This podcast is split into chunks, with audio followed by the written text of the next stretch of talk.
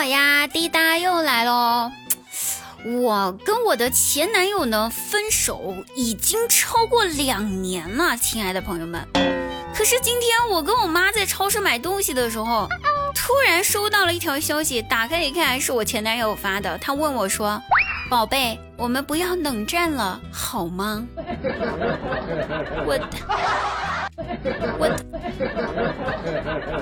我这不删好友的习惯得改改了。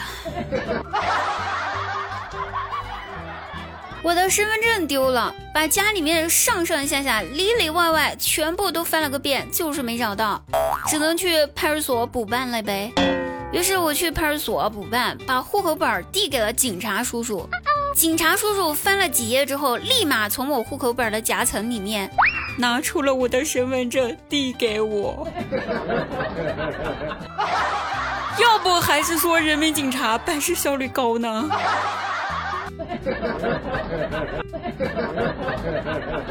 长得显老是一种什么样体验呢？咱们生活中很多人都会遇到哈。今天来跟大家分享一下滴答曾经遇到过长得显老的那些事儿。大学的时候呢，我们宿舍老三，那我是我们宿舍老二，老三按年龄排哈，老三就比我小。大一新生开学第一天，大家都陆陆续续的入住了新宿舍呗。老三那天他搬了行李进宿舍之后，因为太累了，所以就直接躺在了下铺的床板上眯了一会儿。然后宿管阿姨路过看到了，直接进屋把他叫醒，就说：“对不起，家长禁止在宿舍逗留，搬完行李，请您赶紧走吧。”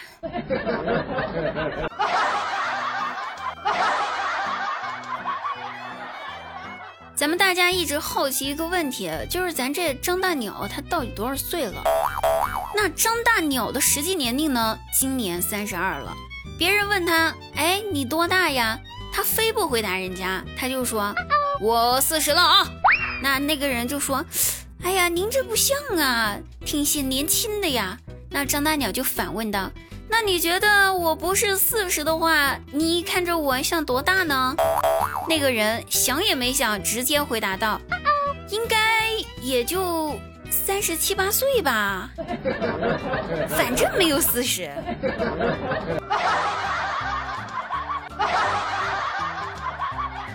也不知道该替张大鸟开心，还是该替张大鸟难过。说呀，好不容易。我这放假了，跟我爸去菜市场逛逛啊，说买点菜。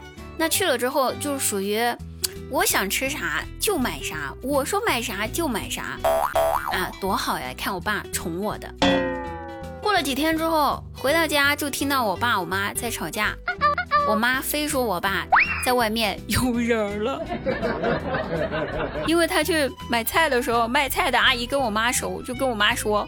我爸带了个上了年纪的女的来菜市场买菜，可听那女人的话了，还买啥就买啥，喊他往东绝不往西。我可太冤枉了，我上了年纪，我爸也太冤枉了，真服了。以前谈恋爱的时候呢，周末我就跟我对象去篮球场上打球。他打球吧，我就在场外坐着等他，这是一个女朋友标配，大家都知道。有一回我太困了，就睡着了。完了，一个小朋友就跑过去跟我对象说：“说哥哥，你别打球了，你妈妈等你都等到睡着了，你还打？”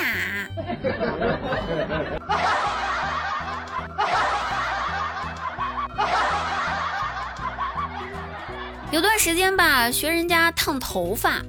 不知道大家知不知道，有一段时间咱这特别流行卷发啊，烫的卷卷的，可好看了。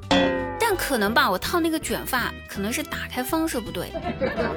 我和我闺蜜出去逛街买衣服，我闺蜜在那试了半天，我就搁旁边坐着看。然后那个销售小姐姐就跟我闺蜜说，使了个眼神儿，说：“小姐姐，你穿这衣服真好看，要不让你妈给你买了吧。”